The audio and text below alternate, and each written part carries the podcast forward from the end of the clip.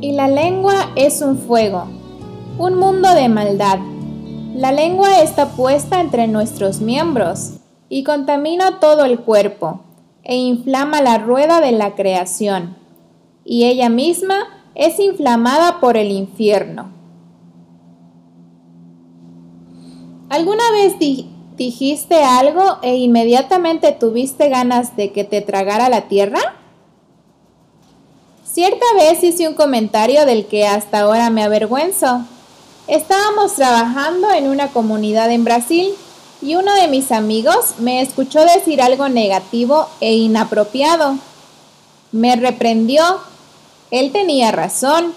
Así que tragué mi orgullo y usé esa oportunidad para grabar la importante lección.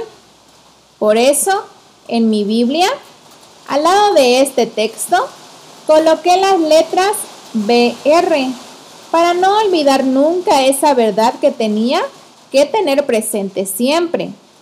Pues lucho mucho con lo que se me escapa al hablar y también con algunos temas de conversación que sé que no debería alimentar. Ese episodio quedó entre mi amigo y yo, pero ¿cuántas veces nuestro descuido enciende fuegos muy difíciles de apagar? ¿Cuánto daño hacemos al hablar sin pensar? ¿Cuán cuidadosos deberíamos ser para que nuestras palabras y actos estén en armonía con las sagradas verdades que Dios nos ha encomendado?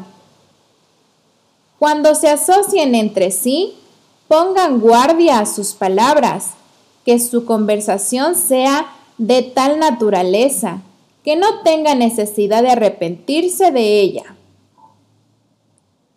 Pocos se dan cuenta de que ahuyentan al Espíritu de Dios con sus pensamientos y sentimientos egoístas y su conversación necia y frívola. La pureza de la conversación y la verdadera cortesía cristiana deberían practicarse constantemente.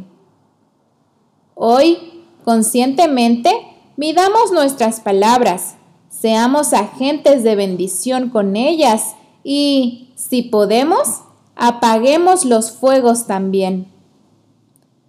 Podemos ser combustible que alimente las llamas o agua que las apague.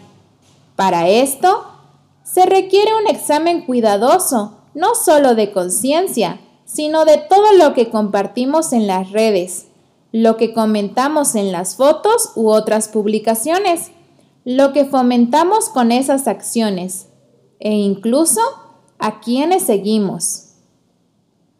Hoy decidimos más con nuestra conducta en las redes que con comentarios verbales cara a cara. Aunque ciertas interacciones se estén perdiendo por el protagonismo que gana el mundo virtual, debemos cuidar nuestra lengua y también los teclados de nuestros dispositivos. Pero Dios promete darnos sabiduría y control para que ese elemento sea usado con poder a favor del bien. Hoy camino con Dios el matinal en podcast cortos para aquellos que disfrutamos de escuchar la palabra. Que tengas un excelente día y no te olvides de compartir. Y ya sabes, por aquí nos escuchamos.